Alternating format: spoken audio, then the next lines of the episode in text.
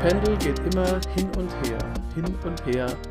Und da wir vor drei Folgen die underrated Cards gemacht haben, die unterschätzten Karten, die ihr vielleicht gar nicht auf dem Schirm habt, die Dinosaurier, die ihr gar nicht so gut kennt, wie ihr sie kennen solltet, müssen wir jetzt uns auch um die overrated Cards kümmern, um die, die unserer Meinung nach viel zu viele Dinosaurier aus dem Rampenlicht rausdrängen und vielleicht es gar nicht verdient haben.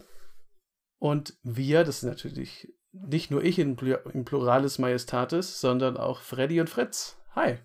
Hallo, ihr beiden. Pluralis Majestatis. Ja, wir sprechen so von uns. Also Freddy, du als ah, König ah, okay. des Triumvirats musst doch äh, wissen, was der Pluralis Majestatis ist. Das äh, kannst du ja hier Sonst ähm, Freddy zeigt sich, dass du vielleicht um die Begriffe. Ich kann, ich kann euch sagen, was der König macht. Er hat äh, komische YouTube-Videos über, darüber angeschaut, wie man besseren Kaffee macht und es ist Echt es wert. Ich finde das interessant, weil ich, oh, ja. ich habe auch in meinem Freundeskreis so ein paar Leute, die immer so, so Kaffee oder sowas so super ernst nehmen und dann den auch so ganz so, dann, dann, dann erstmal so eine halbe Stunde lang irgendwelche Kaffeebohnen malen und dann kommt das alles auf so eine Waage und dann wird so genau das Richtige, so, das muss perfekt yeah. so und so viel Grad haben und so. Und am Ende kommt dann halt eine gute Tasse Kaffee raus, die voll okay ist und auch echt voll in Ordnung ja. schmeckt. Aber halt so, okay, ich, ich, ich war, also ich weiß es nicht, ob es dann eine halbe Stunde den Zeitaufwand wert ist. So, in der Zeit könnte man auch Magic spielen und oder ähm, den Commander Kompass hören. Und Hallo an alle Leute da draußen, die es gerade machen. Vielen Dank, schön, dass ihr da, da seid. Denkt, denkt an mich, wenn ihr am Kaffee malen seid das nächste Mal. Wir du meinst vielleicht leicht überschätzten Kaffee? Hm? Das, hm, hm, hm. wenn, wenn man so, wenn man so viel Zeit reinsteckt, dann ist er vielleicht leicht überschätzt. Nee, ich habe echt Seid ihr bereit für einen Fre Freddy Great, äh, für eine Freddy Great Überleitung, weil Kaffee ist warm.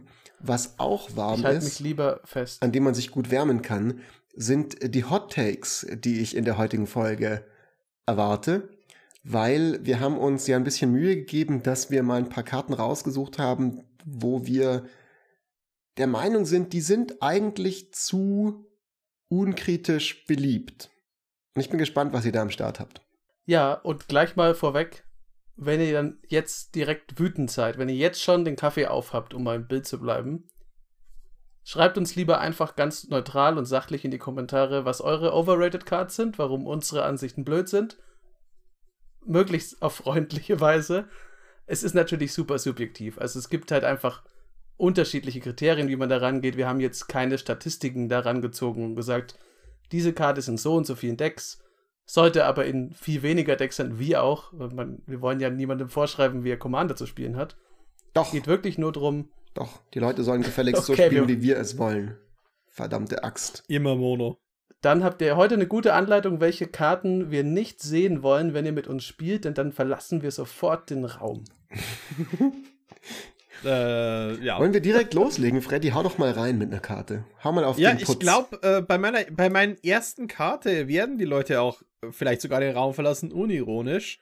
Denn mein erstes überschätzt ist, ist nicht nur eine Karte, es ist ein kompletter Archetyp und das sind die Sliver. Da, da, da. Sliver haben einen Ruf, den sie einfach nicht gerecht werden. Sie haben eine, äh, falls Leute nicht wissen, was die Slivers sind, ähm, Remasuri sind sie auf Deutsch. Und die haben alle Effekte, die sich gegenseitig buffen. Also alle Remasuris bekommen plus 1 plus 1. Alle Remasuris bekommen Zahl 2 Leben, nimm, nimm sie wieder auf die Hand. Alle Remasuri haben quasi einen Buff-Effekt für alle Remasuris. Und das ist halt so die Quintessenz von kritischen Massen-Gameplay. Keine Strategie hat so viel Counterplay wie kritisches Massengameplay. Zerstör einfach ihren Scheiß und zerstör die Dinge, die es rausziehen. Aber ich muss dich mal fragen, sind, also erstmal eine, eine Sache in favor von Slivern, die man sagen muss, die deutsche Übersetzung ist brillant. Remasuri klingt einfach so cool. Ja. Das ist eine der ganz wenigen ähm, äh, Sachen in Magic, wo ich wirklich das Deutsche strictly besser finde als das Englische. Und die Leute wissen, wie gerne ich Anglizismen So wie benutze. strictly besser? Was sich daran zeigt, dass ich gerade schon wieder eins benutzt habe, ohne es zu merken. Ähm, aber meine Frage, Freddy, ähm, ich, ich habe immer gar nicht das Gefühl, dass, also, dass Remasuri so überbewertet sind. Ich stimme dir voll zu in deinem Assessment, in deiner Einschätzung, Entschuldigung. Aber ähm, äh, ich, also ich, mir kommt es nicht so vor, dass es so Land auf, Land ab dieser Archetype krass gefeiert wird. Oder hänge ich einfach mit den falschen Leuten ab? Äh, ich bin darüber, also ich finde es durchaus interessant, weil nämlich in Bayreuth bei uns gibt es nämlich einige Leute, die das überhypen. Und ich sehe das halt immer wieder online, denn hier ist nämlich der Grund, weswegen Remasuri so overrated sind. Die werden nämlich sehr oft von Leuten overrated, die unerfahren sind gegen den Archetypen. Remasuri überfährt dich halt sehr leicht, wenn du nicht weißt, was du dagegen machen musst, aber Remasuris sind auch super einfach zu stoppen. Die Hände sind oft sehr bricky, weil sie sehr viele Karten spielen, die halt dann alleine nichts machen. Aber der Archetyp setzt es voraus. Und die ein, der einzig wirklich gefährliche, äh, äh, beziehungsweise es gibt zwei wirklich gefährliche Commander. Das ist halt einmal der erste Remasuri, der halt allen Cascade gibt. Weil das ist ein Bild, das normalerweise im Casual in diese ganzen ich koste null Mana Suspend-Karten, die aber eigentlich übertrieben overpowered sind, rein cascaden wollen. Und das ist halt einfach quasi ein explosives Combo-Deck. Äh, wie gesagt, explosives Combo-Deck. Sobald man es weiß, weiß man, wie man dagegen arbeiten muss. Aber wenn man es halt, halt das erste Mal sieht, dann unterschätzt man das halt leicht. Und der Overlord, der einen äh, Karten raussuchen kann, weil er kann den ersten Remasuri raussuchen, der dann cascadet in diese Nullmacher-Karten. Ja. so. Ja, ähm, ich, ich finde einfach, ich, die Remasuri sehe ich immer wieder so als, das ist quasi mit Infect, mit Com äh, Combo, mit äh, Ding als eine der krassesten Strategien und die wollen sie nicht spielen, weil sie zu fies sind, aber äh, es ist halt quasi so die Quintessenz vom, ja, vom Massengameplay von Critical Mass und die erreichen es halt sehr schnell. Ja. Und ich finde es ja eigentlich fein. Sogar die Combo-Versionen sind oft, wenn man wirklich dagegen spielt und schon ein paar Mal dagegen gespielt hat, werden schwächer, je öfters man gegen die spielt. Einfach bloß, wenn man genau weiß, oh, äh, du, das Mana Echo, Mana Echos und Sliver Queen sind immer noch neun Mana, davon müssen sieben Colored Pips sein, damit die Combo überhaupt abziehbar ist. Zumal, ich glaube, viele Decks mit einer Remasuri-Königin mit Remasuri auch wirklich nur die Remasuri-Königin am Hut haben. Aber da würde ich auch sagen, dass, also überschätzt es bei denen halt vor allem irgendwie ihr Ruf. Weil wenn man so jetzt genau. in eine Gruppe kommt, wie Freddy gesagt hat, wo die Leute vielleicht noch nicht schon da mal dagegen gespielt haben oder nicht noch so viele Spiele auf dem Rücken haben, dann ist das, das gilt so ein bisschen, ja, okay, du wirst halt sofort verdroschen. Weil du hast halt Remasuri. Und du bist super gefährlich. Du bist der Bezebub. Du musst sofort zerstört werden.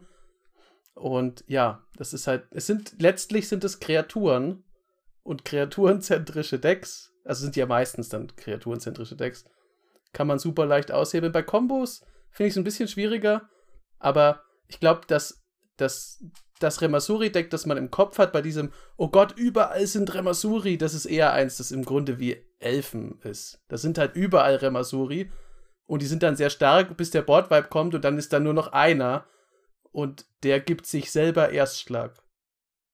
Und all seinen imaginären toten Freunden. Ich habe so ein bisschen das Gefühl, dass wir so ein bisschen zu viel versprochen haben, was Hot Takes angeht, weil so Kreaturendecks sind anfällig für Removal, ist jetzt nicht der krasseste Hot Take in der Geschichte des Commander Kompass. Aber, also, ich, ich sehe so euren Punkt, ich verstehe ich versteh den voll. Ähm, ich bin mir persönlich nicht sicher, ob Sliver als Archetype oder Remasuri wirklich overrated sind. Ich persönlich finde die zwar flavormäßig mega cool, aber spielmäßig genau halt ein einziges Mal lustig und das war so vor sieben Jahren, als ich das erste Mal ein Sliver-Deck gesehen habe.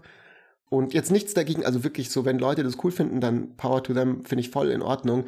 Aber, aber es ist, also ich bin so bei euch, dass ich es an sich jetzt nicht so die interessanteste den interessantesten Archetyp aller Zeiten finde. Also ich, ich würde jetzt auch nicht sagen, dass er nicht overrated ist, selbst wenn ich nicht sage, dass es komplett gehypt wird, weil ich ihn schon relativ niedrig rate. Aber ich glaube, der, glaub, der Archetyp brennt sich in die Hirne der Leute ein, weil du hast es ja gesagt, dir ist vielleicht einmal Spaß. Und ich sag, gegen Slivers spielst du dreimal und die ersten drei Spiele wirst du verlieren, bevor sich's einpendelt. Und da haben die meisten Leute schon ihr Sliver-Deck wieder aufgelöst. Hm, ja. Du kämpfst also gegen ein Phantom. Wenn du dich dagegen rüstest, ist es schon weg. Apropos Phantom. Ich habe auch ähm, eine, natürlich eine Overrated-Karte dabei. Äh, und zwar, also Phantome sind ja was, was wir oft sozusagen uns vielleicht einbilden mit unseren Gehirnen. Die ist sehr bemühte Überleitung, aber bleibt bei mir. Und meine Karte, die ich jetzt nennen möchte, ist der Brainstorm. Den finde ich nämlich overrated. Ähm, das ist eine Karte, die ist äh, auf die Age Rack eine der meistgespielten äh, Karten in den Top Cards. Und es ist zweifelsohne ein voll solider Draw-Spell. Also ich würde nicht sagen, man sollte den nicht spielen, aber ich finde, es ist eine Karte, die eigentlich nicht in jedes Deck rein muss, das blau hat und Karten ziehen will. Ähm, weil sie eigentlich meines Erachtens dann gut wird, wenn sie in einem Archetype ist, in einem Deck, das nochmal auf bestimmte Arten und Weisen besonders davon profitiert, so einen billigen Drawspell zu haben. Also entweder willst du in irgendeiner Art von Storm-Deck viele Cantrips haben oder du willst billig deine Karten aus dem Friedhof recasten, deine Spells oder irgendwie sowas in der Richtung. Oder du hast Top-Deck Manipulation, das dir, also für alle, die Brainstorm nicht kennen, es ist ein Blau, du ziehst drei Karten, danach legst du aus deiner Hand zwei Karten oben auf die Bibliothek zurück.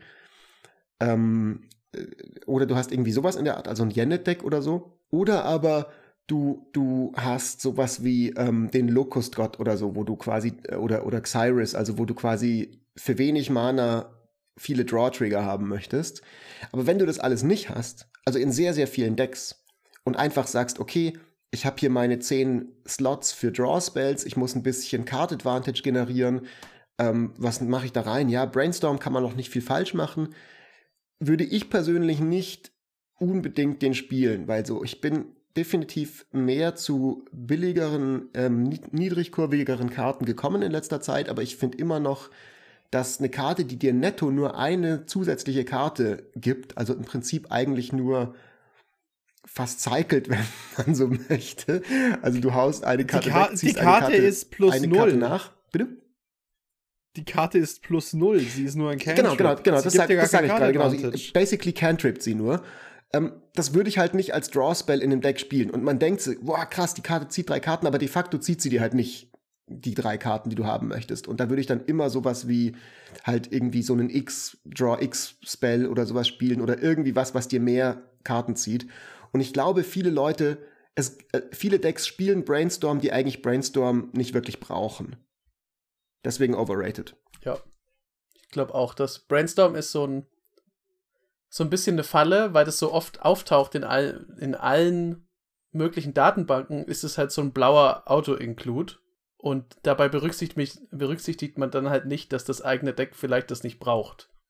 Weil Brainstorm, ja, wenn man dann zum Beispiel, wenn Freddy in seinem äh, Metaversum unterwegs ist, wo nur fliegende Gehirne durch die Gegend äh, schweben und sich nur Meistermagier bekämpfen, da ist Brainstorm absolut nützlich und cool, aber wenn ich das jetzt spiele, in den allermeisten meiner Decks, ja, habt ihr ja schon gesagt, was es macht. Und dann habe ich halt eine Karte, die in der Datenbank ganz weit oben steht, aber sie bringt mir für mein Deck in dem Moment wahrscheinlich nichts. Oder nur sehr wenig. Bei Brainstorm bin ich mir nicht 100% sicher, ob ich zustimme, was komisch ist, weil ich oft sage, Leute spielen Brainstorm komplett falsch. Brainstorm hat trotzdem sehr viel Combo-Ability, weil es gibt einfach einen Haufen von diesen Commander, die halt äh, Top-Deck-Manipulation machen wollen. Yuriko alleine carried da da schon 3000 Klar, Decks wahrscheinlich Deck auf, die Karten äh, Sinn, absolut. Ja. auf EDH, Rack und Urith und ich glaube, deswegen kommt die halt so hoch. Aber, wie gesagt, sollte ich nicht wirklich in so einem Dedicated Deck sein, dann ist die zweite Frage, wie viel Fetchländer spiele ich? Weil die Fetchland-Brainstorm-Kombo macht die Karte halt erst wirklich zu dem, was sie in Legacy war. Und äh, ja, die meisten Leute tun das nicht. Wenn sie überhaupt ihr On-Color-Fetch spielen. Geschweige denn drei, vier Off-Color-Fetches, die halt, sorry, das sind Mana-Bases, für die spiele ich halt CEDH. Also wenn man eh die Mana-Base hat, bin ich entweder im richtigen High-Power und weiß eh schon, in welche Richtung ich gehen möchte.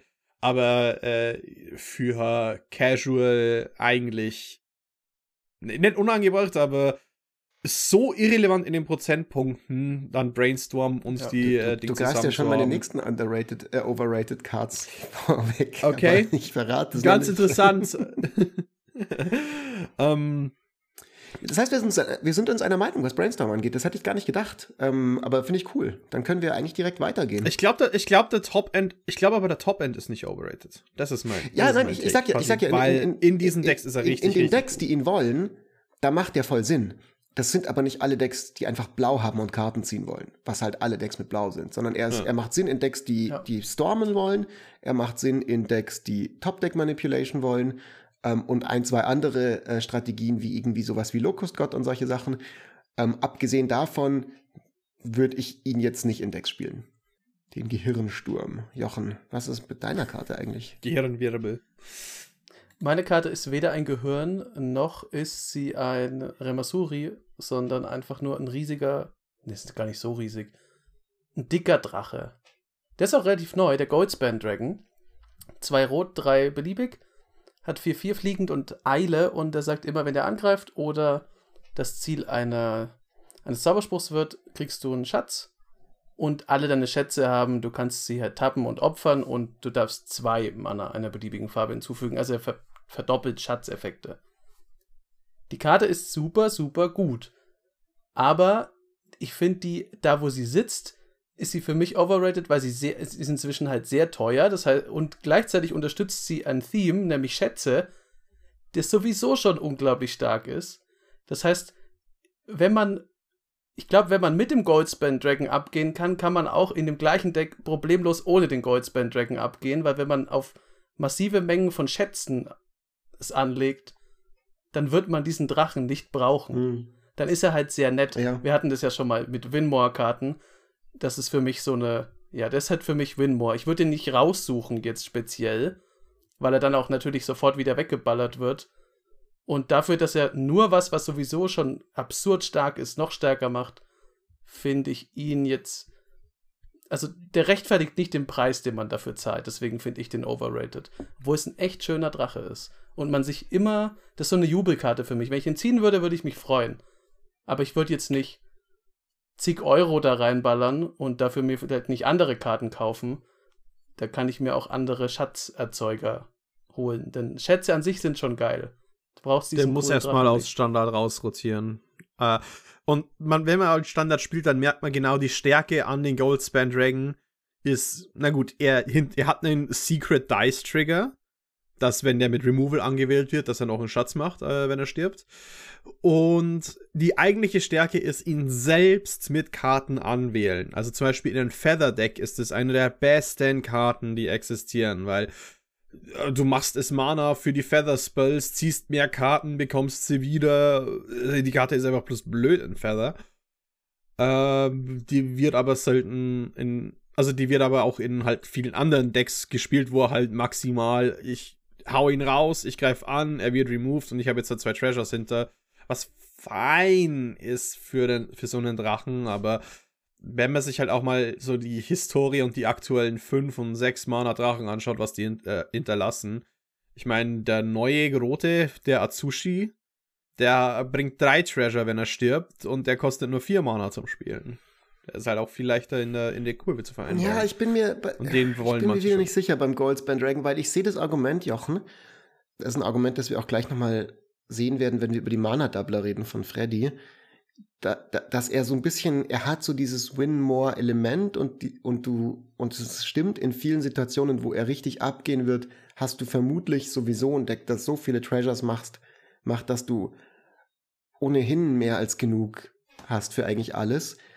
Ähm, trotzdem, was ich an ihm halt eigentlich schon mag, ist, dass er mit Haste kommt. Das heißt, er wird dir direkt zumindest einen Angriff machen und er wird dir direkt ähm, einen Treasure machen. Das heißt, selbst wenn er sofort abgeschossen wird, macht er dir noch einen zweiten, dann hast du immerhin schon mal zwei Treasures und ähm, stehst nicht mit einem 6 Mana Investment in ein Mana Doubling Enchantment da und hast gar nichts dafür bekommen, wenn es removed wird.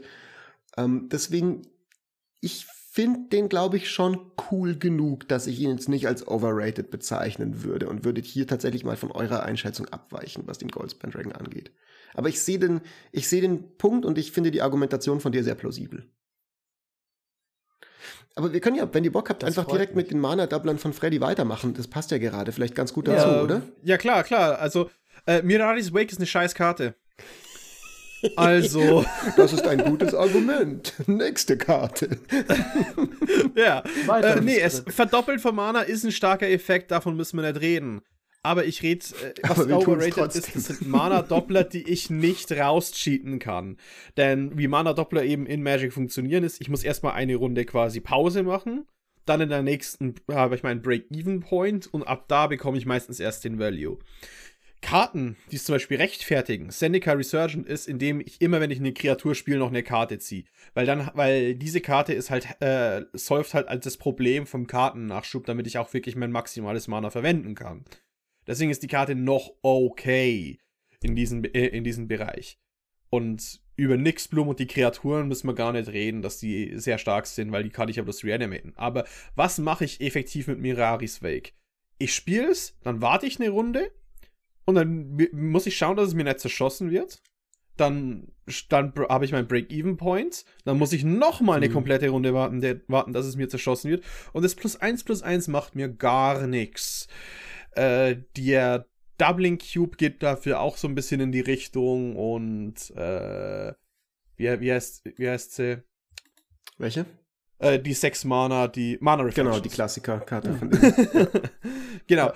Äh, die, die sind halt, gehen halt alle in diesen, äh, in dieses Bereich. Aber das andere ist halt, es gibt so viel starke Effekte, die etwas ähnliches machen. Manche Länder machen alleine mehr Mana als dieser Effekt. Sei es jetzt als äh, der Gaia's, Cra äh, Gaia's Cradle Knockoff aus Ixalan, der sich, äh, der sich da verwandelt, oder Nykthos Shrine to Nyx in Monocolored Decks mhm. oder in schwarzen Decks die äh, typische Kabal Koffers Combo. Rights of Italy Und wenn man eh schon Kabal mhm. genau. Ja. Und wenn man eh schon Kabal Koffers spielt, kann ich mir auch überlegen, hey, möchte ich vielleicht nicht einfach so eine Karte spielen wie, äh, wenn ich in zwei Color bin, meistens ist es nur möglich, ähm, äh, sieben Mana grüne Sorcery, such dir für jedes Land, das du hast, einen Basic raus. Mm, ja, ah, ich weiß, welche du meinst.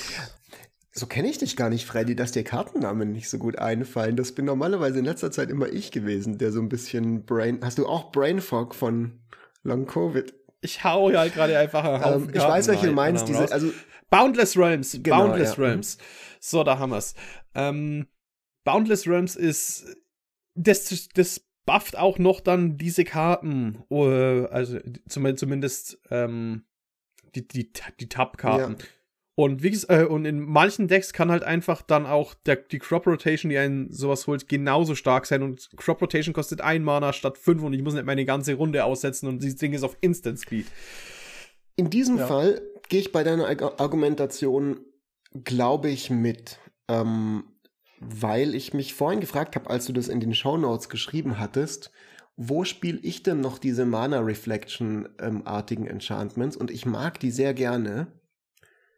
Aber ich habe die mittlerweile eigentlich nur noch in meinen beiden Temur-farbenen Decks, in meinem Riku-Deck und in meinem Iluna Beast Tribal, die beide mit ähm, diesem Mutate-Effekt von Iluna und mit dem ganzen Cascade, was ich in Riku drin habe, eben mal quasi im Rahmen von so einem Cascade diese Doubler aufs Feld legen, plus drei ungetappte Länder beispielsweise durch irgendeinen weiteren Effekt und dann ich direkt quasi Cashback bekomme. Also ich kann sie dann direkt anwenden, ich kann sie reincheaten, das passt zu dem Argument von dir, dass du gesagt hast, die sind dann gut, wenn du halt sie billig reinkriegst oder wenn du bereits, keine Ahnung, zehn Länder liegen hast und immediate, also sofort deine, deine übrigen Länder tappen kannst für das doppelte Mana.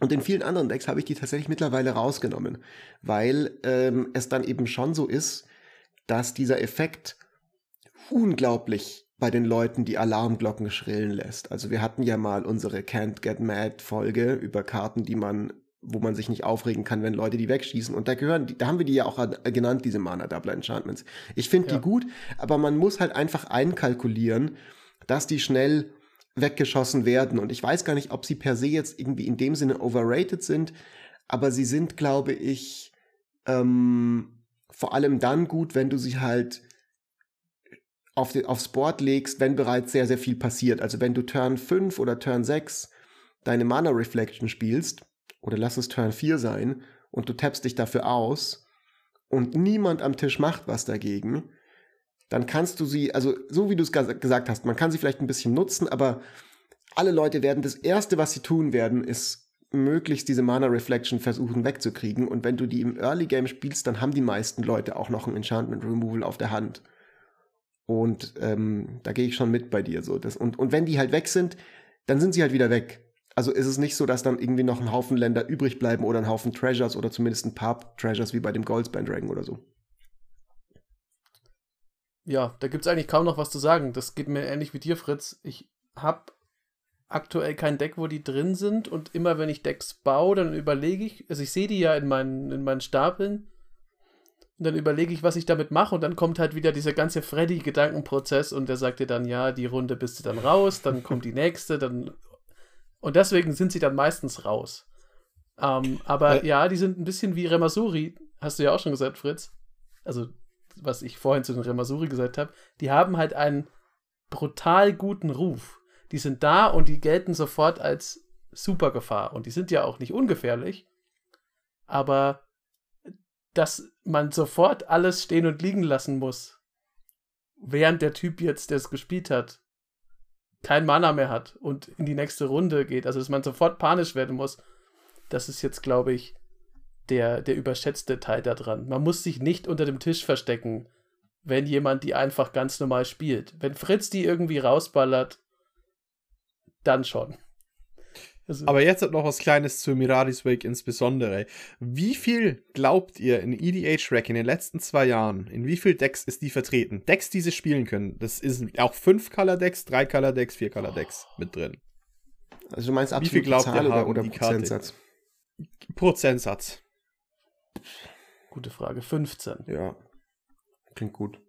19 Prozent aller Decks, die grün und weiß äh, äh, haben, haben Miraris Wake drin. Ja, das ist schon viel. Das sind fast ein Fünftel ja, aller Decks auf EDH. Das ist schon viel, ja. Das ist, ich mein, ja. Kann man machen, aber man muss halt bedenken, dass es nicht die, dass es jetzt, dass sie nicht so automatisch gigantisch ist. Ich würde ja. sagen, gehen wir mal weiter. Wir bleiben beim Thema Mana und Länder. Und wir kommen zurück zu den Fetch-Ländern, die Freddy vorhin ja schon kurz angeteasert hat. Das ist nämlich mein nächster Pick für Overrated-Karten. Insbesondere die, die Fetch-Länder, an die man denkt, wenn man Fetch-Länder sagt. Also die nicht 50 Cent kommt getappt ins Spiel Fetch-Länder, sondern die man zahlt ein Leben. Sie kosten irgendwas zwischen 20 und 40 Euro. Ich habe gerade nicht auswendig den Preis im Kopf von allen.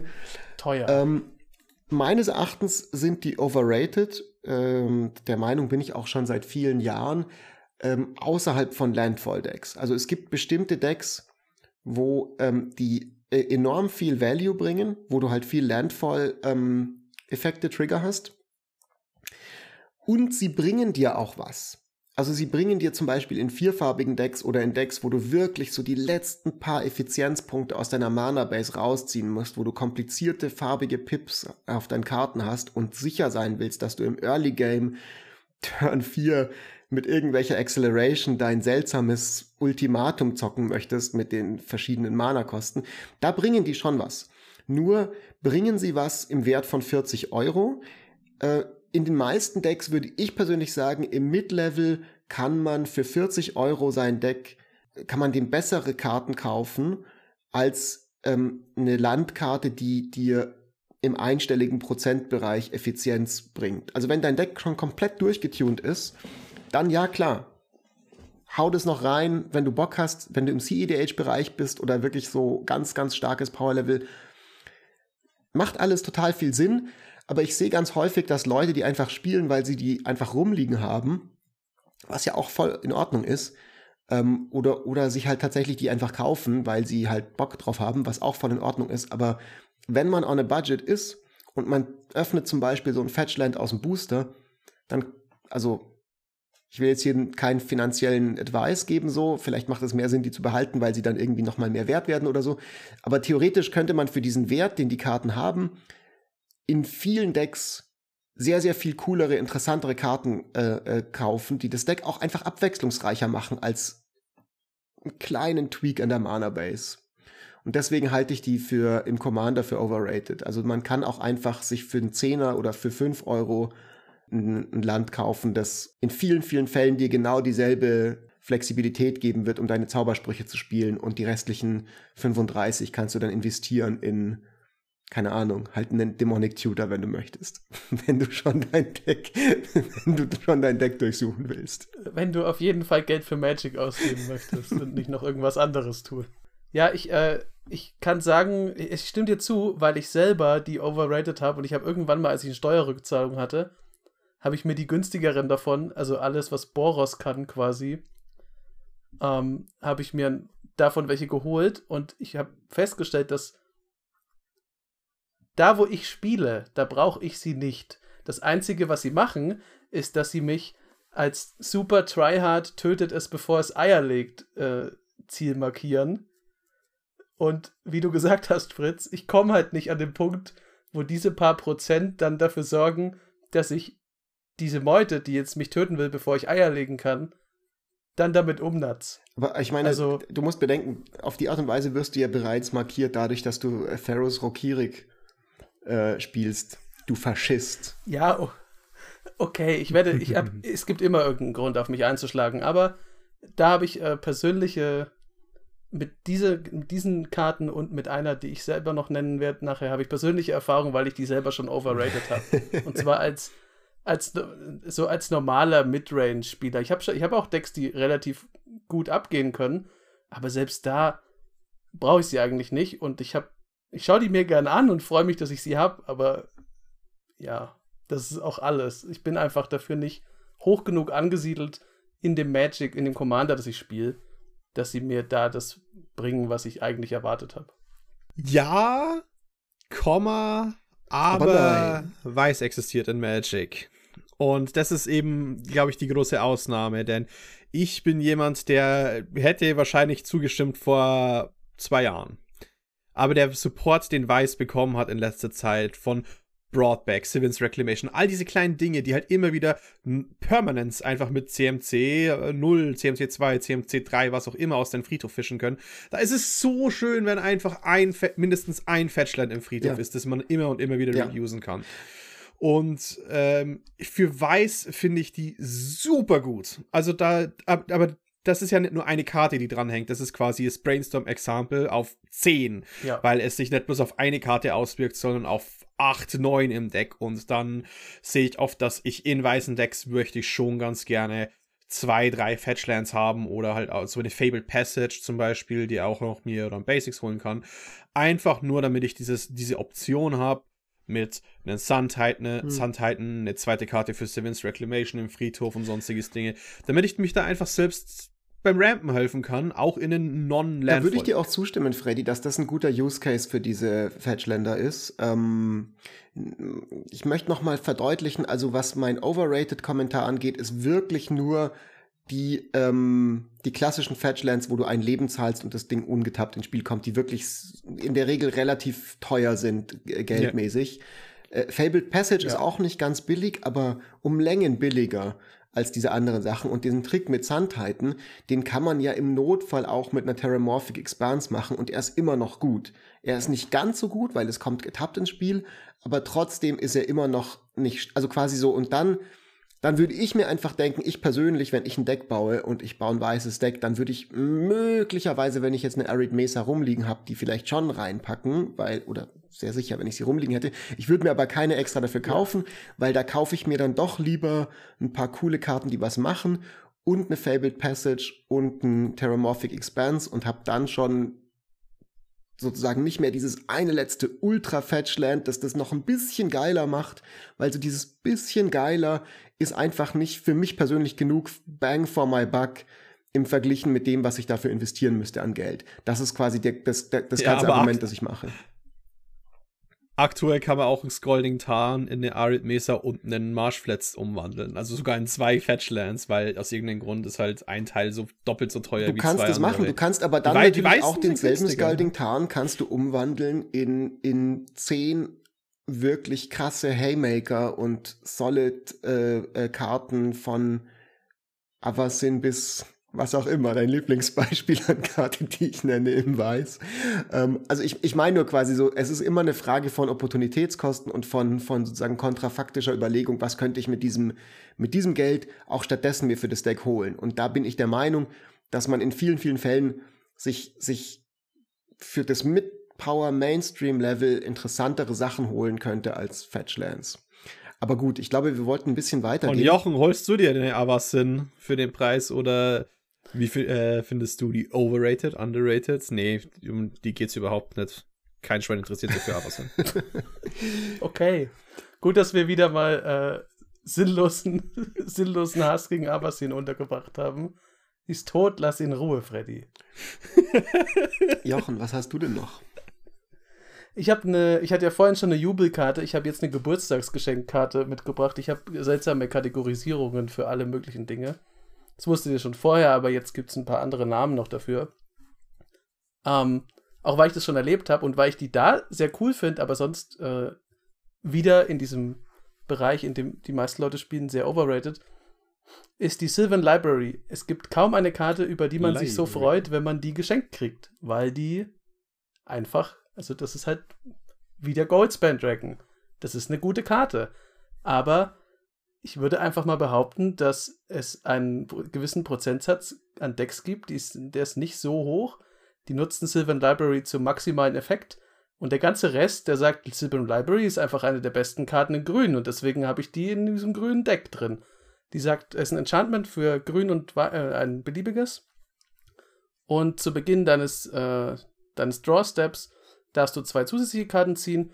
Wenn du das machst, darfst du zwei Karten in deiner Hand, die du in diesem Zug gezogen hast, auswählen und für jede von diesen Karten musst du vier Leben bezahlen oder sie wieder zurück oben auf die Bibliothek legen. Also kannst dir halt mehr Karten anschauen und wenn du sie unbedingt haben willst, kannst du sie auch gegen Leben aufnehmen. Der Effekt ist unbestreitbar super. Es gibt aber auch, also gerade auch in Grün gibt es halt auch ganz viele andere Sachen, mit denen du jetzt vielleicht nicht im Draw-Step, aber genügend Karten anschauen, bewerten. Zum Beispiel Season of Growth wo du einfach, wenn du eine Kreatur spielst, scryen mhm. kannst. Das ist natürlich, es ist, es ist enger, diese Nische, aber du kannst trotzdem unglaublich viel Zeug machen in Grün, mit dem du Karten ziehst oder die Karten wegschieben kannst oder sonstige Dinge tun. Und dafür brauchst du nicht die Sylvan Library, die sehr viel Geld kostet. Da kannst du dir auch etliche andere grüne Karten kaufen. In vielen Fällen wahrscheinlich ein komplettes grünes Deck zusammenstellen. Und es wird auch ohne die Library funktionieren es ist vielleicht schöner und irgendwie für einen selber flashier, wenn das so ist. Das, das hat einfach mehr Bling. Aber. Ich ja. finde es ein interessantes Argument ich, von dir, weil ich nicht tatsächlich an Sylvan Library als overrated Karte gedacht hätte vor unserer Folge. Ich dir aber tatsächlich zustimmen muss. Es gibt in Grün nicht so viele Karten, die dir die Top, das Top-Deck manipulieren lassen. Und in dem Deck, das das möchte, ist die Karte super und ähm, meines Erachtens auch kann man durchaus sich überlegen, ob man das Geld investiert für die, wenn man das gerade in Magic investieren möchte. Wenn man aber nur einfach Karten ziehen will, da gibt's so viel in Grün mittlerweile. Also Sylvan Library ist aus einer Zeit, wo halt in Grün einfach nicht Karten gezogen wurden. Und es gab auch lange, dann hattest du halt Harmonize, aber mittlerweile spielt man ja nicht mal mehr Harmonize, weil einfach Grün so viel Busted Card Draw hat, dass du die Karte als Card Engine, als Card Draw, Card Advantage Engine eigentlich nicht mehr so dringend brauchst. Und für das dann den Price Tag, den sie hat, der ist dann schon sehr, sehr happig. Also ich, ich stimme dir dazu. Ich tatsächlich, ich spiele die auch nur in einem Deck, wo ich eben auch wieder Top Deck manipulieren möchte, weil sie das halt ganz cool kann. Ja. Ganz ehrlich, ich finde Sylvan Library als Karte auch vom Preis gerechtfertigt, weil sie einfach unglaublich stark ist. Es gibt einfach kaum einen Two-Drop, der irgendwie damit competet. Und wenn man halt teilweise anschaut, was für andere Karten weniger Impact haben, aber trotzdem fast sogar noch das Doppelte kosten oder sonstiges wie eine Silver Library, da würde ich mir trotzdem lieber wahrscheinlich dieses mhm. Teil holen, insbesondere jetzt, halt, wo es halt in diesen Commander Collection Green reprintet worden ist. Das heißt halt immer noch nicht das günstigste, aber ich glaube, die Karte ist stark genug, um ihren Preis zu rechtfertigen, was meine Aussicht von overrated ist. Was ich overrated finde, ist, ähm, Leute, die halt einfach acht Leben zahlen, acht Leben zahlen, acht Leben zahlen, keinerlei Life, äh, Life Gain in ihrem Deck haben und dann sterben und dann die spielen. Ich glaube, der Game Impact kann overrated ja. sein. Die Karte nicht einfach bloß Leute sind so gierig mit dieser Karte da, da oh, ich ziehe sechs Karten in den Ding. Sechs ja. Karten sind halt dann trotzdem 24 Leben, was ja. Leute zahlen. Ich kann die auch und wenn da ein Rotspieler am Tisch ist, dann haut er dich. Ich kann um. dir auch genau sagen, wie das passiert, weil ich selber die Sylvan Library schon so oft gespielt habe in Decks, dass du dir, also mir geht's immer so, so beim ersten Mal sage ich noch so, okay, Disziplin, Fritz du zahlst jetzt nicht die vier Leben oder ja. vielleicht nur eins. Ist okay, dann legst du die Sachen zurück. Und im nächsten Upkeep, da denkst du wieder so, wow, geil, ich darf die obersten drei Karten angucken und dann so, ach scheiße, zwei von denen kenne ich ja schon. Ah, das sind nicht die, die ich brauche, das sind irgendwelche Länder. Ich muss jetzt anfangen, in die Karten reinzuziehen, die ich brauche. Okay, gut, ich zahle halt mal vier Leben. Dann ziehst du zwei von den Karten, legst wieder eine zurück. Nächsten Upkeep passiert wieder genau dasselbe. Du deckst wieder die obersten drei auf, denkst dir wieder so, ah, fuck, die eine kenne ich ja schon. Ah, okay, irgendwie immer noch nicht, wenn ich jetzt die mhm. zurücklege, dann weiß ich das nicht, dass ich nächste Runde die schon wieder haben werde. So, okay, dann zahle ich jetzt halt meine acht Leben. Und auf einmal bist du auf 15 Leben. Torbran Freddy kommt vorbei Torbran, und, Amber und Cleave, brennt go. deine Hütte weg. Und deine, ja. deine silvanische Bibliothek ist abgefackelt und du kannst dann da noch irgendwie so dir ein Kochbuch ausleihen aus der einen kleinen Sektion von der Bibliothek, die halt nicht abgebrannt wurde. Was, ja. Man redet nicht drüber, aber was sind das bitte für drakonische Leihgebühren? ja, ja, da stimmt. müssen sie jedes Mal äh, vier Liter Blut dalassen. Ja, Angebot und Nachfrage, weißt du so, ich glaube in einem Wald, die, in dieser Waldesbibliothek, wenn es die einzige Bibliothek weit und, weit und, weit und breit ist, dann kann die sich sowas halt auch leisten. Ich habe eine äh, nächste Karte. Wie gesagt, die Karte ist stark genug, damit ich sage, sie ist nicht overrated, aber ich glaube, Leute spielen sie einfach falsch. Ähm, die Disses fliegen hier durch die Gegend. Ich habe eine nächste Karte, die passt ähm, wieder ganz gut dazu, weil wir sind jetzt schon bei diesem Thema Upkeep Draw und meine nächste Karte ist die Phyrexian Arena. Die, ich habe so ein bisschen überlegt, auch Nekropotenz äh, zu nehmen. Ich habe jetzt mal die Phyrexian Arena für die heutige Folge. Wir machen in Zukunft sicherlich noch mal eine andere Overrated Folge. Ähm, und die passt nochmal zu Sylvan Library, weil das sind Karten, die sozusagen in deinem Upkeep dir einen extra Draw geben. Also Phyrexianische Arena ist so der Archetyp davon, die ist eins und zwei schwarze, eine Verzauberung. Sagt, mit deinem Upkeep ziehst du eine extra Karte und verlierst ein Leben. Das gibt's aber dann auch irgendwie Kumenas Blessing oder sowas in Blau zum Beispiel, die, mit City's Blessing, die eine extra Karte in deinem Upkeep gibt und alle möglichen äh, Karten. Ich finde die okay. Ich finde die voll spielbar. Ich finde die solid. Linsensuppe kann man essen, ist gut, weiß man, was man hat. Aber sie sind nicht busted. Sie sind nicht so, dass man die legt und sich denkt so, boah, geil, und dann werde ich das restliche Spiel, werde ich immer mehr Karten ziehen als alle anderen und ich werde sie alle begraben in unendlichem Value, so, weil bis das soweit ist, muss das erstmal eine ganze Weile liegen bleiben. Und selbst wenn es das tut, also oft werden Leute einfach dann spielen die irgend so ein Decimate oder so eine Kacke und sagen halt so, ja, ich muss es halt noch ein Enchantment äh, zerstören. Es liegt gerade keine Sorry. Mana Reflection, weil die haben wir schon letzte Runde zerstört. Dann zerstöre ich halt die Sylvan, äh, zerstöre ich halt die Phyrexian Arena da drüben. Ähm, aber selbst wenn das nicht passiert, selbst wenn du das, das liegen bleibt, dann, bleib, dann muss jetzt die, die Phyrexian Arena erstmal drei Turn Cycles liegen bleiben, bis sie so gut ist, wie eine schwarze Ankamen für, okay, vier Mana, aber die trotzdem genau dasselbe macht, nämlich einfach ziehe drei Karten, verliere drei Leben. Ähm, diese Ambitions Cost. Also, und die gibt dir das halt sofort. Und dann hast du zwar einmal ein Mana mehr investiert als in die Phyrexian Arena, aber du hast sofort die Karten. Du musst nicht erst in, in 17 Zügen, wenn du vielleicht schon längst tot bist, darauf warten, dass du dann vielleicht endlich mal deine Karte ziehst, sondern du hast es halt gleich und das ist viel wert so. Und, und ich glaube so, es es ist mittlerweile nicht mehr ganz so konventionelles Wissen, aber es gab eine Phase in, in Commander-Format ähm, in der Vergangenheit, wo halt eigentlich so Phyrexianische Arena und Konsorten halt fast in jedem schwarzen Deck man die gesehen hat. Und irgendwie, glaube ich, so ein bisschen so der Kon die, die, die, die gängige die gängige Wisdom hat sich so ein bisschen geändert, also dass es nicht mehr ganz so viel gespielt wird, aber ich kann das nur ermutigen. Ich finde die voll in Ordnung voll spielbar, voll solid. Vielleicht sind sie mittlerweile nicht mehr in dem Sinne overrated, sondern richtig geratet, aber ich finde sie nicht so unfassbar gut, weil es dauert so lange, bis sie sich amortisieren. Ja, also das auf jeden Fall, dies mit den Amortisieren. Äh, Phyrexian Arena ist einfach ein scheiß Top-Deck. Genau. Das ist halt das Problem, weil in der Runde, wo du sie spielst, macht sie erstmal nichts. Erst in der Runde darauf fängt sie an, was zu machen. Und äh, du musst sogar vier Runden warten, um drei Karten zu ziehen, die Ambitions kost. das erste Mal. Nicht nur drei Runden.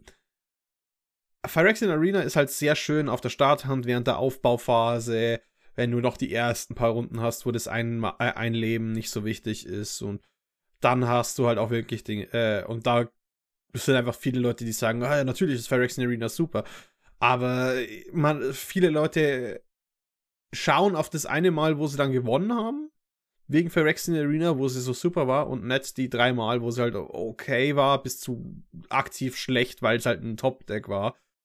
Weil da, weil meistens, wenn man die Karte zieht und dann ist man so, ah, das ist eine Phyrexian Arena und ich kann nichts damit anfangen, dann sind sie eh schon meistens in einem Spot, wo sie verlieren.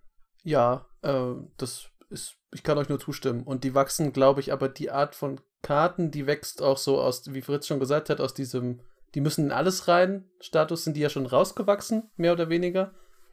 Ähm, deswegen würde ich sie jetzt auch, jetzt momentan auch nicht mehr als overrated sehen. Ja.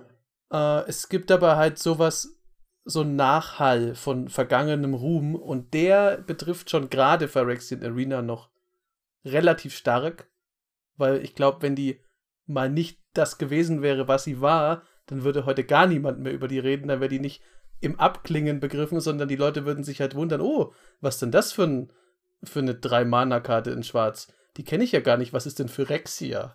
So ungefähr. Vor allem vor den Commanders Collection Black Reprint war sie ja, glaube ich, irgendwie bei 25 oder 30 Dollar in Amerika. Und bei uns war sie halt auch Arena. bei 10 bis 15. Echt? Ja. Holy fuck, okay, das ist definitiv. Und bei uns war sie auch 10. Und ja. bei uns war sie auch 10 bis 12 Euro. Ich weiß jetzt gerade auch nicht, wie viel sie ist.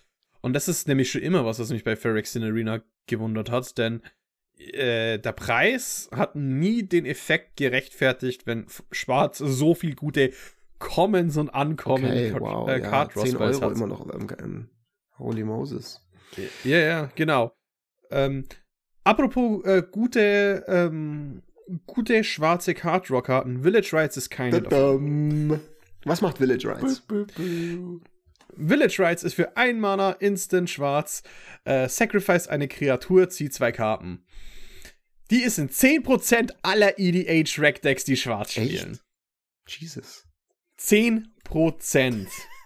die Karte ist ein quasi einmaliger wie, äh, Instant Speed Skullclamp.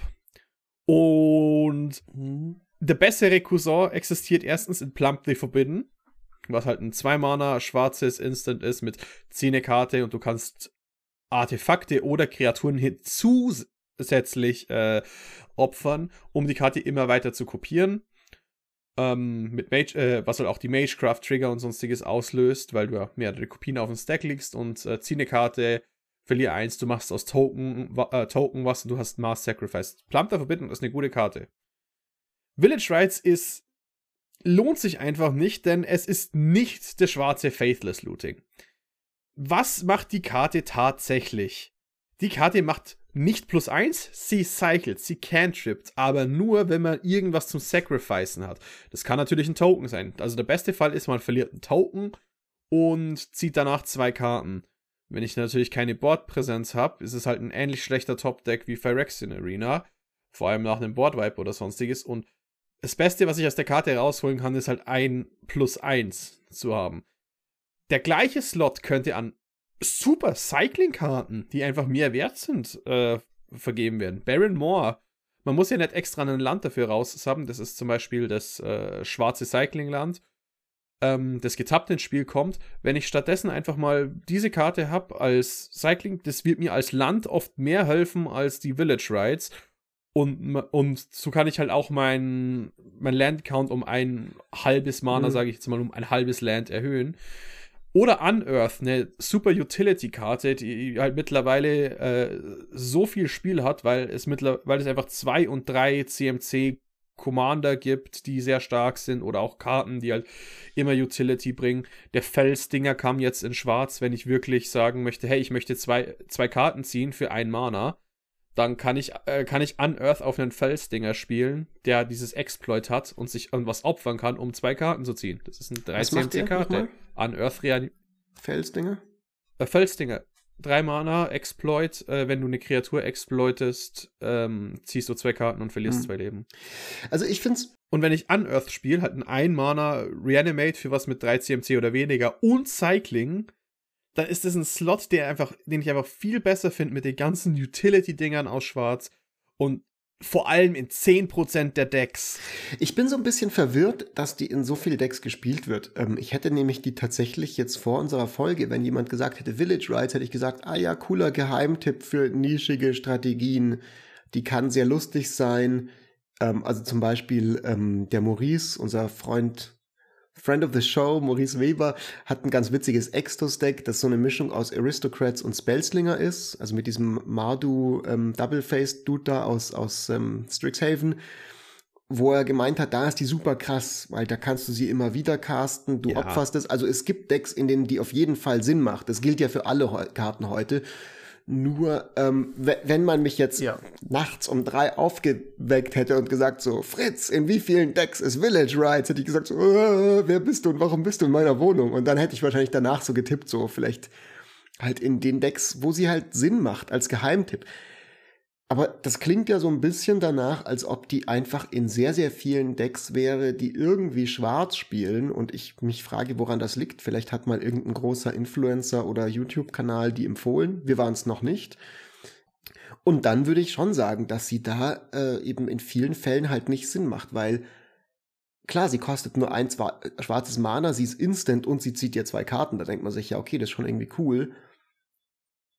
Aber dieses Ding, dass man eine Kreatur opfern muss, ist mehr als man denkt. Und man, man stellt sich das immer so vor, dass ich das quasi, oh, und dann schießt jemand seinen teuren Removal-Spell auf mein Ding und will den irgendwie ins Exil schicken. Und dann kann ich Instant Speed das nochmal opfern und ziehe noch meine zwei Karten für was, was sowieso gestorben wäre. Das muss aber alles erstmal so passieren. Und in vielen Fällen wird es halt genauso sein, wie du gerade gesagt hast, ja. Freddy, nämlich es wurde gewiped du bist dead on board, dead on hand, dir fehlt, äh, du musst irgendwie wieder explosiv ins Spiel zurückkommen und dann topdeckst du die Village Rides und denkst dir, ja, okay, geil. Jetzt kann ich für neun Mana meinen Commander recasten, um ihn zu opfern für zwei Karten, was halt im Grunde einfach ein Cantrip dann sein wird, so wie du gesagt hast. Ja, das Ding ist halt, was, was will man dazu sagen? Äh, das sind halt nicht umsonst Zusatzkosten. Das heißt ja auch so. Also man denkt dann immer bei gerade dieser Art von Karten, das steht da halt mit drauf und das ist eigentlich nie ein Nachteil, aber wenn das, wenn das nicht Zusatzkosten wären, also das ist wie bei so einem Vertrag mit dem Teufel, das steht ja aus einem Grund drauf. Es gibt schon Situationen, wo Lucifer dann sagt, ha, aber hast du denn auch eine ja. Kreatur, um sie zu opfern? Dann schau doch mal in den Vertrag. Da steht nämlich nicht einfach nur Ziehkarten und, und was man, Leben. Was und man nicht vergessen darf an diesen Additional Cost Karten, die sind oft sehr cool. Aber es ist auch richtig bitter, wenn jemand einen Counterspell hat. Das ist nämlich so die eine Sache, die einen da, die Kost, die zahlst du. Du opferst deinen ja. neuen Mana-Commander, den du jetzt teuer recastet hast. Und dann sage ich so, ach übrigens, ich habe hier einen kleinen Swan-Song oder sowas in der Art und schon ziehst du nichts mehr. Das ist dann halt schon ärgerlich. Und deswegen Plump the Forbidden spielen, weil es kopiert sich für jedes Sacrifice dann muss, dann müssten halt für jede Kopie ein extra Counterspell rauswerfen oder Pflasterstorm. Apropos Swan Song, Jochen. Ja, ich finde es gut, dass du äh, eine meiner Overrated-Karten als Beispiel dafür genommen hast. Warum nur? Ich kann es mir gar nicht vorstellen. Auch da, gebranntes Kind schaut das Feuer. Ich habe einen Swan Song, der ist ja auch nicht günstig. Ich habe bisher, glaube ich, ungefähr tausendmal öfter Negate gespielt. Also Swan Song, ein blaues Mana Instant und sagt er, du kannst ein Enchantment, Instant oder Sorcery Spell countern und der Besitzer des, des Zauberspruchs kriegt einen 2-2 fliegenden Vogel. Das ist cool, weil es nur ein Mana kostet. Alle Counterspells für einen Mana sind cool. Siehe unsere Card of the Week aus Folge, ich weiß nicht mehr genau, Starbound Denial. Eine sehr frühe Folge. Eine frühe Folge, aber auch die, ich finde die Karte auch cooler, Starbound Denial. Äh, die kostet auch nicht so viel Geld. Äh, und gleichzeitig, es macht halt das, also es gibt deinem Gegner noch was, okay, kann man drüber streiten, wie nützlich oder das Ding, aber du kannst halt auch einfach Negate spielen und Negate kostet ein beliebiges Mana mehr und sagt auch, dass du einen Non-Creature-Spell countern kannst. ich habe das halt, also, also jetzt aus reiner Jochen-Erfahrung, habe ich den einen Spruch schon sehr oft benutzt und den anderen, den sehe ich immer und dann, wenn ich, während ich was counter, denke ich mir, da geht's einfach, da, da werfe ich jetzt meine Euromünzen auf deine Karte drauf und ich hätte es nicht machen müssen. Ich hätte es einfach nicht machen müssen. Diese blöde Steuerrückzahlung, ich hätte es nicht machen müssen. Ich habe es aber gemacht und jetzt äh, bereue ich das immer. Hättest du es machen müssen oder nicht? Ich bin mir nicht sicher, ob ich dich gerade richtig verstanden habe. Nee, ich hätte es nicht machen müssen. Ich denke mir immer, ich hätte das doch nicht. Warum, Jochen? Warum dieser Übermut? Ich habe Negate ungefähr 60.000 Mal in ich irgendeinem spüre, Stapel drin. Freddy Swansong cool findet und ich will ihm zuvorkommen und ihm die Gelegenheit geben, doch Swansong doch nicht cool zu finden. Ich finde Swansong, Swansong geil. Aber ich, ich finde den nicht overrated. Ich muss dir tatsächlich widersprechen, mein lieber Jochen.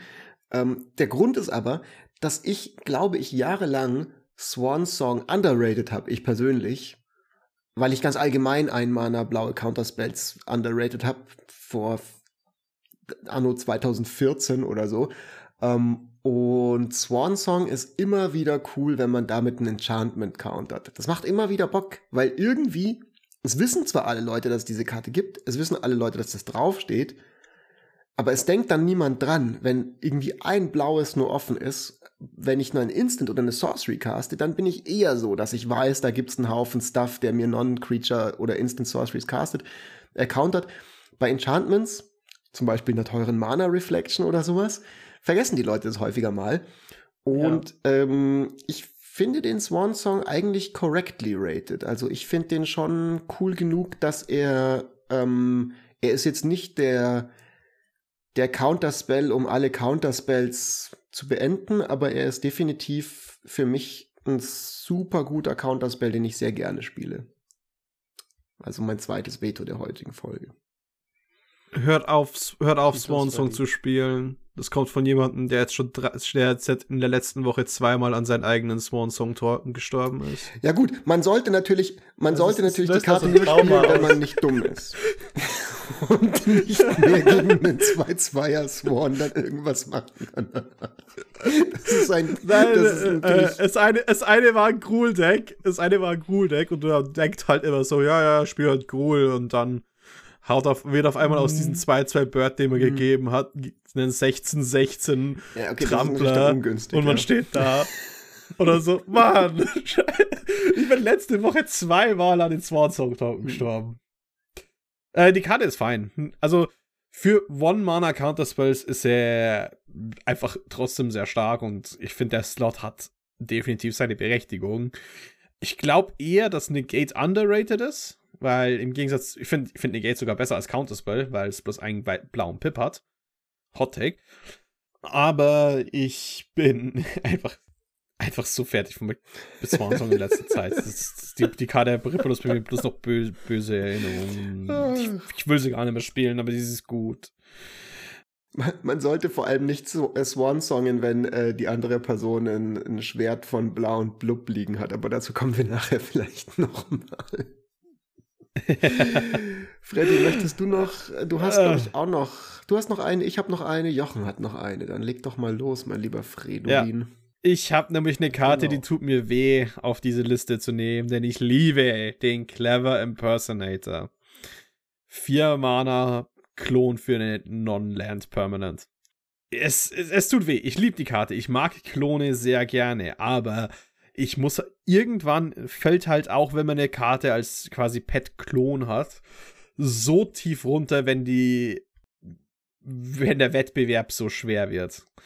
Und in den letzten paar Jahren gibt es so unglaublich viele Klone, die geprintet worden sind in Magic, die einfach entweder eine größere Utility bringen, wie Glasspool Mimic, der kann halt nur deine eigene Kreaturen äh, klonen, ist aber ein Land auf der anderen Seite.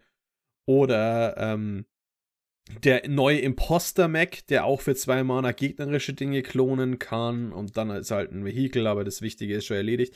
Es gibt halt einfach extrem viele Klone mittlerweile und so wie eben auch Klondecks spielen, ist halt die 3CMC-Marke, auch wenn man nicht selbst nicht weiß spielt, wichtig, da man eben auch noch diese Dinge wahrscheinlich dann klauen kann, weil man ja Klone spielt. Es reicht ja, wenn irgendjemand an den Tischen einen Sun hat, damit sich das lohnt, wenigstens ins Considering zu packen.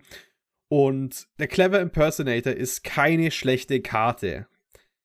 Er ist nur mittlerweile nicht mehr auf Platz 10 der Klone, sondern irgendwie Platz 15 und ich hasse es. Hm. Du meinst, ja, das, ich finde das interessant, weil ich, ich finde ihn immer noch super cool. Ich sehe denn, ich sehe deine Argumentation schon, dass er mit der Zeit, ähm, dass es einfach für Klone allgemein schwierig geworden ist, weil so viele Klone so cool sind und die neuen Gott-Klone meines Erachtens sind die, die diese legendäre Claws umgehen, was vielleicht in sich selbst auch ein bisschen eine problematische Tendenz ist, also diese ganzen Sakashima-artigen Sachen oder Spark Double oder so. Ähm, aber das sind so Klone, die, glaube ich, definitiv was dir geben, was du bei, also was dir so sehr fehlt bei anderen. Und das macht der nicht. Aber ich finde dieses du kannst irgendein Permanent klonen. Das ist wiederum was, was es jetzt nicht so häufig gibt. Und das ist schon sehr cool, weil da kann man echt verdammt lustige Sachen damit machen. Deswegen würde ich persönlich den, ich spiele ihn auch gerne in Decks. Subjektiv, ich selber würde ihn nicht sagen, dass er, dass er overrated ist. Ich finde den immer noch total playable, auch in der Masse der Klone, die es mittlerweile gibt. Aber ich, ich, ich weiß, dass er es schwerer hat als früher. Ich sehe es schon eine kleine Sache noch zu ihm. Äh, es liegt nicht nur an ihm, was sich geändert hat, sondern auch ans Umfeld. Es gibt mittlerweile halt weniger Leute, die halt so einen 7-Mana-Enchantment spielen, das geklont werden kann. Zum Beispiel hm. das Rote, wo immer, wenn man Karten sieht, das Vicious Shadows oder sonstiges. Diese Karten fallen auch ja. immer mehr raus. Und wenn, wenn halt auch die Utility davon abnimmt, wird halt ein 4-Mana-Klon auch schwer, immer schwieriger zu rechtfertigen mit der Zeit. Und es ist halt nicht nur, dass er schwächer wird von seinen eigenen Klonen, das Umfeld, was er klonen kann, wird auch eingeschränkt gerade. Ich glaube, das hatte ich ja vorhin schon mit diesem Nachhalt des vergangenen Ruhms. Ich glaube, der trifft auch den Clever Impersonator. Ich habe tatsächlich kann ich mich nicht entscheiden, ob ich ihn overrated oder genau richtig finde. Uh, aber er ist halt einfach der Posterboy von Kloneffekten. Also ich glaube, jeder, der, sich, der bei Magic irgendwas mit Klonen zu tun hat, stößt auf dieses Artwork von dem Clever Impersonator, den ich schon allein dafür liebe, dass es ein Typ ist, der sich in einen Schrank verwandeln kann. Wie auch immer. Also Impersonation, das ist richtiges, hartes Method Acting, was er da durchzieht. Ähm, aber ja, das, ich finde den Effekt auch noch cool, aber auch das, was Freddy gesagt hat, ist halt vollkommen legitim. Er ist halt das Gesicht von Kloneffekten im Großen und Ganzen. Und dafür, dass man ihn dann im Grunde jetzt schon hauptsächlich durch andere ersetzt. Sakashima hat halt mittlerweile tausend Gesichter, ne? Bloß genau. eins. Das Gesicht von. Aber um, ähm, Schrecke. Kommen wir doch mal zu den Schwertern, oder? Wir mhm. hatten ja gerade schon den Schwan. Die Schwerter von Blau und Blub. Der Schwan von Swan Song ja. wird gut, wenn er ein ähm. Sword of Feast and Famine trägt. Warum würdest du sagen, Sword of Feast and Famine und Konsorten sind overrated? Ich finde das ein outrageous Statement. Ich will eine Erklärung haben. Ich finde, das sind, ich hatte das ja schon öfter jetzt in der Folge. Die kosten so viel Geld, diese Karten. Die, die sind immer, wenn man die spielt, sind die auch cool. Aber ich, ich hau ja nicht einfach random gutes Equipment in irgendwelche Decks, die damit nichts machen. Also ich zumindest mache das nicht. Und in einem Equipment-Deck habe ich auch, wenn ich kein Geld habe für Swords of Blau und Blub, habe ich immer noch gute Möglichkeiten, weil Equipment als Theme einfach sehr stark ist. Da brauche ich sie nicht, um ein gutes Deck zu haben. Und in anderen Decks werden sie in den meisten Fällen sofort vernichtet, weil sie unsere Bauern regeln, denn das, man darf halt nicht zulassen, dass Dann zwei Schwerter und ein zu. Schuh auf irgendwas draufgelegt werden. Exakt. Und ich weiß nicht, also ich, ich möchte keine. Für mich fällt es in den Bereich. Ich habe dann 20 Euro ausgegeben für eine Karte, die ich in meinem Equipment-Deck, wo ich mich schon freue, wenn ich die habe, aber wenn ich sie nicht drin hätte, wäre das Equipment-Deck in meinen Augen immer noch genauso gut für, mein, für meine Spielweise. Und in anderen Decks die, ja, da müsste ich es halt relativ unmotiviert da reinschieben. Die Effekte sind hm. natürlich immer so, dass sie sich im Grunde schon rechtfertigen, aber nicht für die Kohle. Also dafür sind sie mir tatsächlich, ich finde sie. Das sind für mich einfach keine Karten, die, wo ich sage, okay, Steuerrückzahlung okay, automatisch, fragen, Jochen, kaufe ich ähm, Gilt das wirklich für alle Schwerter? Weil ich kann zu einem gewissen Grad mitgehen, wenn man sich überlegt, okay, geht es wirklich darum, die letzten paar Prozentpunkte rauszuziehen und ich butter die wie auch immer, wie viel Euro mittlerweile Feast and Famine oder Ice and Fire kosten da rein. Aber es gibt ja auch relativ günstige in dem Cycle. Also ähm, Sword of Sinew and Steel, also das Raktos-Schwert. Sicherlich nicht das Beste im Cycle, aber das kostet, glaube ich, so sieben Euro im Schnitt auf MKM. Und es macht halt echt einen Haufen Stuff. Es gibt plus 2 plus 2 es gibt Schutz vor Schwarz und Rot, was so die zwei der primären Removal-Farben in Magic sind. Es zerstört Artefakte, was immer super ist. Es liegen immer Mana Rocks rum. Und es zerstört Planeswalker, was auch nice ist. Kommt jetzt nicht so häufig zum Einsatz, bringt aber auf jeden Fall was. und das Ganze für drei Mana und zwei zum Equippen. Also ich finde das schon absolut, absolut top. Und ich gebe dir gern den Punkt, je weiter man in der Preisliste nach unten geht, desto weniger würden die bei mir, ich habe jetzt auch das etwas provokativ natürlich formuliert, aber je günstiger die werden in Euros, desto weniger landen die bei hm, mir auf meinem okay. Overrated-Radar. Aber gerade die super teuren Schwerter, und das sind halt wie gerade, das sind halt so diese Posterboy von Equipment. Ja. Also ich bin wirklich der Meinung, dass gerade Equipment-Decks brauchen sie nicht unbedingt brauchen sie meiner Meinung nach gar nicht. Und alle anderen Decks, dann holt euch halt die, die Fritz gerade gesagt hat, die günstig sind. Die anderen, ja, lasst ihr euch schenken. Das ist Geburtstagsgeschenk gerade. Na, aber äh, Sword, Sword of Fire and Ice ist ja, würde ich jetzt sagen, nicht over, äh, overrated in Commander, weil die Karte ist nicht so teuer wegen Commander. Die Karte ist teuer wegen anderen Formaten, auch wenn sie unglaublich gut ist. Ähm, Moment, es gibt andere Formate. Was halt, ich dachte, alle Preise ja, in Magic passieren nur wegen Commander. ja, äh, ja, Auf jeden Fall ist Sword of Fire and Ice, finde ich, sogar an manchen Stellen underrated, weil weil die Leute einfach die Protection-Effekt von wie wird ein Izzet-Deck damit, mit, äh, damit los? Die müssen erstmal das Sword loswerden, um dann die Kreatur loszuwerden. Äh, weil Damage und alles Targeting, was Blau hat, dagegen mhm. halt nicht hilft. Äh, ich würde aber definitiv zu, äh, zustimmen, dass Sword of Feast and Famine overrated ist. Ähm, die Protection, Grün hat eh keinen Creature Removal. In den meisten Fällen und die meisten grünen Decks subben das eh mit einer anderen Farbe aus. Also ist der einzige wirklich, wirklich wichtige Protection-Teil in dem Fall der schwarze. Und in den Sel äh, ist es eine Karte, die immer wieder übel ist, wenn sie durchkommt. Die Karte kommt nie durch. Die Karte ist so oft einfach tot, weil die Leute wissen, ja. was sie dagegen machen, oder die schießen dir eine wichtige Kreatur. Oder man muss es an eine, eine Kreatur equippen, die nicht so wichtig ist, dass falls sie kaputt geht, immer noch deine wichtige Kreatur am Leben ist. Und äh, ich glaube, das eigentliche Gameplay von. Der Effekt ist stark. Aber das eigentliche Gameplay hinter den ähm, Feast and Famine ist oft weniger stark, als sich Leute denken, was der Payoff ist. Ich bin mir nicht so sicher, ob ich euch zustimme, weil, also ich sehe den Punkt, den Jochen macht aus der Perspektive von einem richtigen Equipment-Deck, wo du dir irgendwie einen Haufen Equipment ins Spiel bringen willst, wo du eine Art Critical Mass an Equipment haben möchtest und auch ähm, Karten spielst, die mit der Anzahl der Equipments skalieren. Da sind sie dann doch eher so wie die Fetchlands. Da sind sie Top-End-Equipment, was super gut ist, aber du brauchst eigentlich jetzt nicht konkret dieses Equipment für dein Deck. Ähm, und du hast meistens auch dann sowieso irgendwelches Zeug, das dein Viech unzerstörbar macht und eben Hexproof gibt und was weiß ich. Und der ganze Va Value, den, den du bekommst durch die Effekte von den Schwertern, wird viel kleiner, weil in den allermeisten Fällen du das halt von deinen anderen Equipments bereits bekommen hast.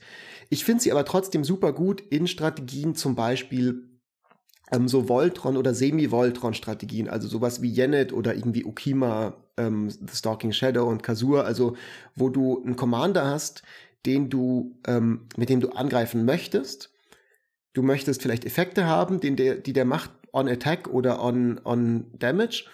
Und du willst ihn ähm, deswegen auch natürlich schützen. Also er ist so ein bisschen so ein zentrales ähm, Element deiner Strategie.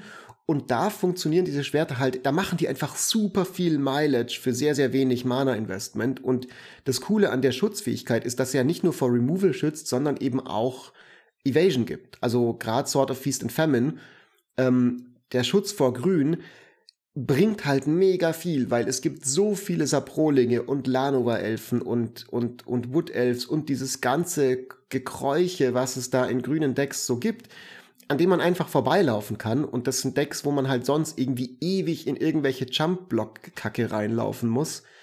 Ähm, und deswegen finde ich die so, so gut. Also ich finde, so für mich sind die Schwerter das, das Coolste an denen ist fast das günstige, die günstige Protection from. Und die, die Damage-Effekte, die sind meistens super strong und super gut. Aber fast eher Gravy, also fast eher so ein bisschen ein Bonus im richtigen Deck. Also in dem, in dem Equipment-Deck sehe ich den Punkt. Da sind sie sicherlich overrated, da gehe ich mit dir mit, Jochen. Aber in einer Strategie, wo du sagst, so, okay, ich habe halt nur diesen einen Slot und da will ich was reinmachen, was mein Commander schützt. Und ich könnte jetzt ein Kaldras Schild reinmachen, das ihm halt unzerstörbar gibt, für vier Mana casten, vier Mana ausrüsten.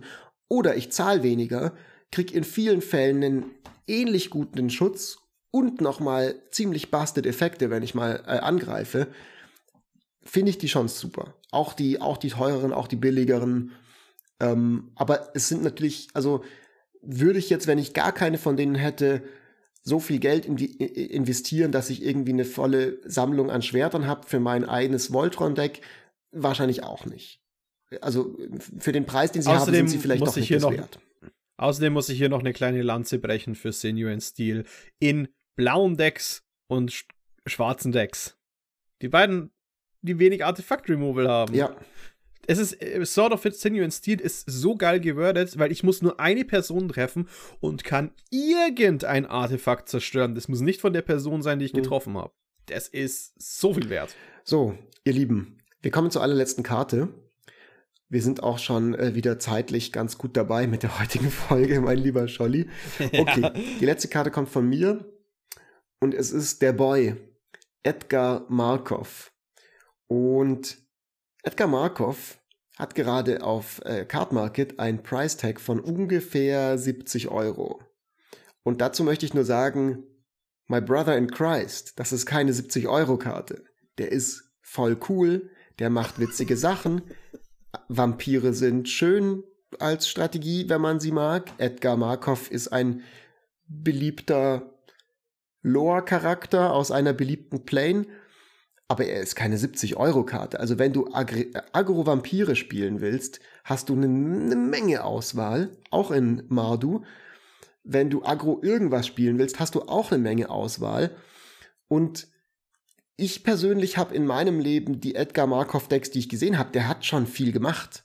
Aber die Leute wissen halt auch, okay, es ist Edgar Markov. Du hast die ganze Zeit die Eminenz. Bei jedem Cast sagst du allen anderen Leuten am Tisch, hey, übrigens, ich bin besser als ihr, weil ich krieg immer for free irgendwas. Also alle Leute, die ihn nicht kennen.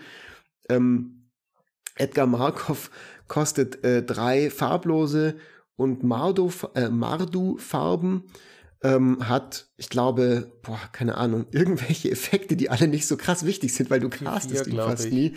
Der chillt nämlich einfach nur meistens in deiner Command Zone rum und sagt, Eminenz, immer wenn du einen Vampir-Zauberspruch castest, wenn er in der Command Zone oder auf dem Battlefield ist, kriegst du den weiteren 1-1 schwarzen Vampir-Kreaturenspielstein und er selber hat 4-4 Erstschlag und Eile und immer wenn er angreift, nimmst du noch eine plus 1 plus 1 Marke auf jeden Vampir, den du kontrollierst. So, okay, granted ist wahrscheinlich der beste Vampir-Commander, aber am Ende des Tages spielst du immer noch ein Agro-Deck. Ein sehr gutes, sehr schnelles Agro-Deck.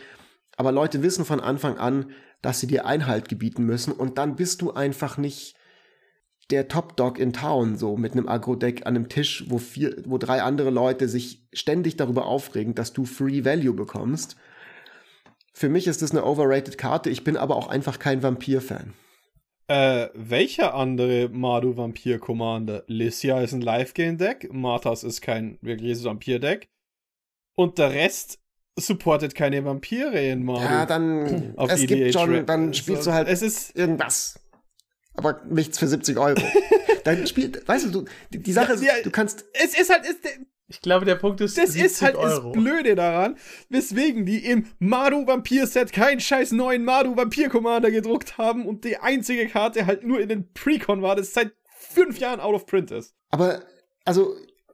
Ja. Okay, vielleicht, vielleicht mangelt es an Alternativen, aber das Deck der Archetype ist halt, also ich, ich wundere mich so ein bisschen einfach, dass Leute offensichtlicherweise Vampire so dermaßen geil finden, dass sie unbedingt die spielen wollen in genau dieser Farbenkombination mit genau diesem Typen und daher halt dieser, diese, diese Nachfrage kommt, die dann diesen Preis produziert, weil ich habe also ich habe einfach bisher noch kein Edgar Markov Deck gesehen, das gewonnen hat die, die, also okay, nee, stimmt nicht. Es wurde schon auch, es hat auch schon gewonnen, aber nicht so, dass ich jetzt sagen würde, so, okay, das ist ein Deck, dass ich jetzt so sagen würde, so, okay, das ist einer der krassesten Archetypes, die es gibt.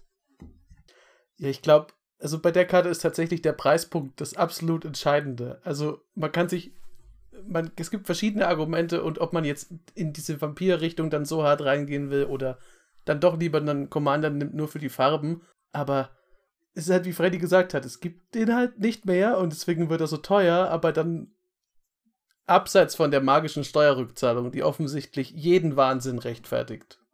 Ich weiß das. Ich war da. Jochen hat sie getan. Würde ich.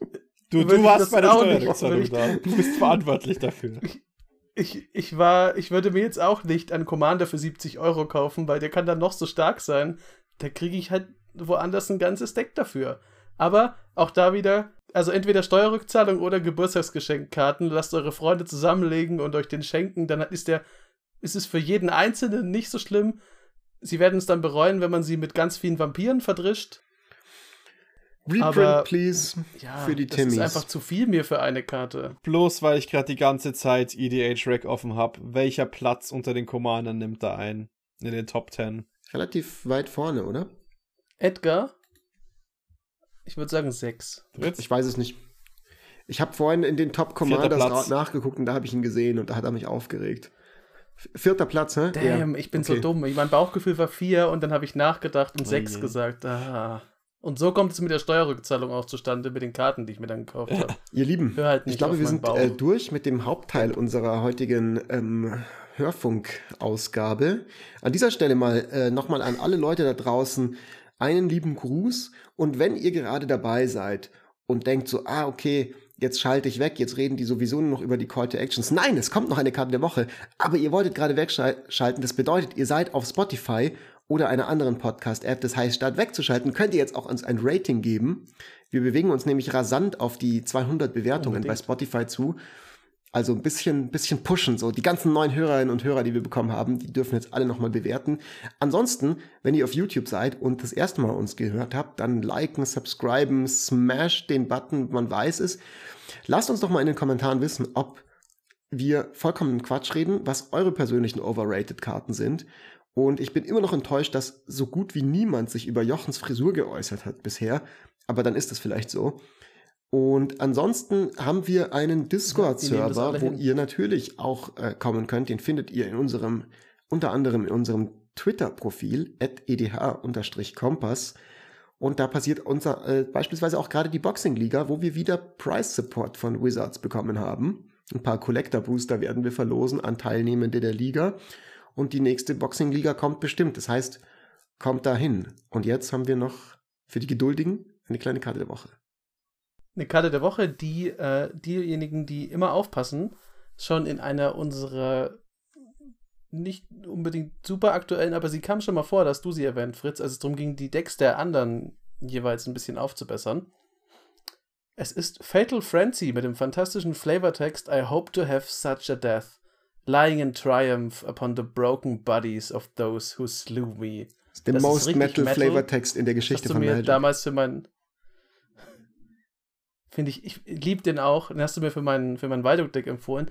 Das ist im Grunde, ist es rotes Berserk. Also man zahlt zwei beliebige, ein Rot, ist ein Instant.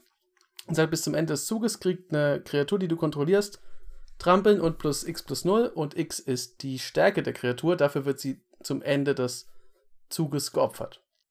Jetzt muss man wissen, Berserk, unglaublich teuer, hätte auch in dieser Liste heute drin sein können, kostet sehr viel Geld, äh, macht das gleiche im Grunde in, für ein Grün. Ich würde mal sagen, dass der Unterschied nicht so riesig ist an Mana. Es kann entscheidend sein, gebe ich vollkommen zu. Klar, von 1 auf 3 ist immer ein Ding. Aber es sind auch nur zwei beliebige und die kriegt man, glaube ich, gerade wenn man in Rot ist und seine tausenden Schätze vor sich liegen hat, ganz gut hin. Es ist ein sehr, sehr schöner Combat-Trick. Es hat einen super geilen Flavortext und man kann jemanden einfach mit einem riesigen Irgendwas, zum Beispiel einem Swan-Song aufgebufften Schwan, der plötzlich oh, in eine tödliche oh Mordlust so verfällt. Die Vorstellung ist so schön, das zu machen auf so einen gigantischen so Swan-Song-Schwan, äh, den man von Freddy bekommen hat. Freddy stirbt innerlich. Äh, ja, ja, das, das liegt an Fritz. Aber äh, die Karte ist so geil in weirden Decks, wo du. Die Karte ist, ist, ist, sollten einfach mehr Leute wissen, dass wenn sie mal sowas bauen wie Yuri, Master of the Review, die, wenn sie stirbt, so viel Schaden schießt, wie, ihr Leb äh, wie ihre Power war, auf einmal so einen Doubling-Effekt ja. hat und Yuri wird eh schon ewig riesig und äh, dieser Pseudo-Fling oder War Child, wo man dann halt einfach doppelt so viele äh, Survivor macht. Und dann, und dann möchte man eigentlich meistens, dass War Child stirbt, damit man die Survivor bekommt. Ja, finde ich auch. Also, ja, ich finde das Coole vor allem an dieser Art von Karten ist, ähm, es gibt ja einige, die so ähm, Power verdoppeln in unterschiedlichen Konstellationen. Also ich meine Berserk natürlich, aber auch ein paar andere Sachen. Ähm, und das Schöne ist, dass es gibt halt bestimmte Decks, die wollen, die haben Spaß daran, ähm, mehrfach Effekte zu spielen, die deinen Schaden verdoppeln. Ja, und das naheliegende ist natürlich Double Strike, aber Double Strike, wenn die Kreatur das bereits hat, durch irgendein Equipment oder einfach weil du zweimal einen Instant auf der Hand hast mit Double Strike, dann ist der zweite ein bisschen wertlos, weil sie hat halt schon Double Strike. Und das Geile an sowas wie Fatal Frenzy ist, dass es halt stacked mit Double Strike. Also du kannst quasi, wenn du dann einen verrückten One-Shot-Zug machen möchtest, kannst du die Power verdoppeln und noch Double Strike geben und dann richtig reinrömern bei den Leuten und dann ihn nochmal mit irgendeinem Fling-Effekt opfern oder sowas in der Richtung, was man mit Double Strike auch nicht so gut kann. Du kannst auch Xenagos doppeln und dann nochmal verdoppeln und Trample geben und vielleicht nochmal doppeln. Let's double it ja. all up. Ja. Ja, alles ist doppelt. Es, äh, und da werden Goblins aufs Übelste verhauen auf dieser Karte. Das ist einfach, äh, das, auch das Artwork ist so wacky, aber geil. Steel Deck. Ich mich damit auch. möchte ich Ihr Lieben, verabschieden. Bleibt gesund, bleibt fröhlich, bleibt zufrieden und der Frühling steht vor der Tür. Das bedeutet, man kann bald wieder Magic auch draußen spielen. Darauf freue ich mich krass, weil ich habe hier ja. so ein paar äh, Boosterboxen rumliegen. Die will ich jetzt endlich mal verdraften. Und irgendwie ging das jetzt die ganze Zeit nicht in diesen solchen Tagen da indoor. Und ich freue mich auf das. Das wird schön. Aber was auch schön wird, wird nächste Woche eine neue Folge vom Kompass. Ja. Bis dahin. Ciao. Ciao. Ciao. Ciao.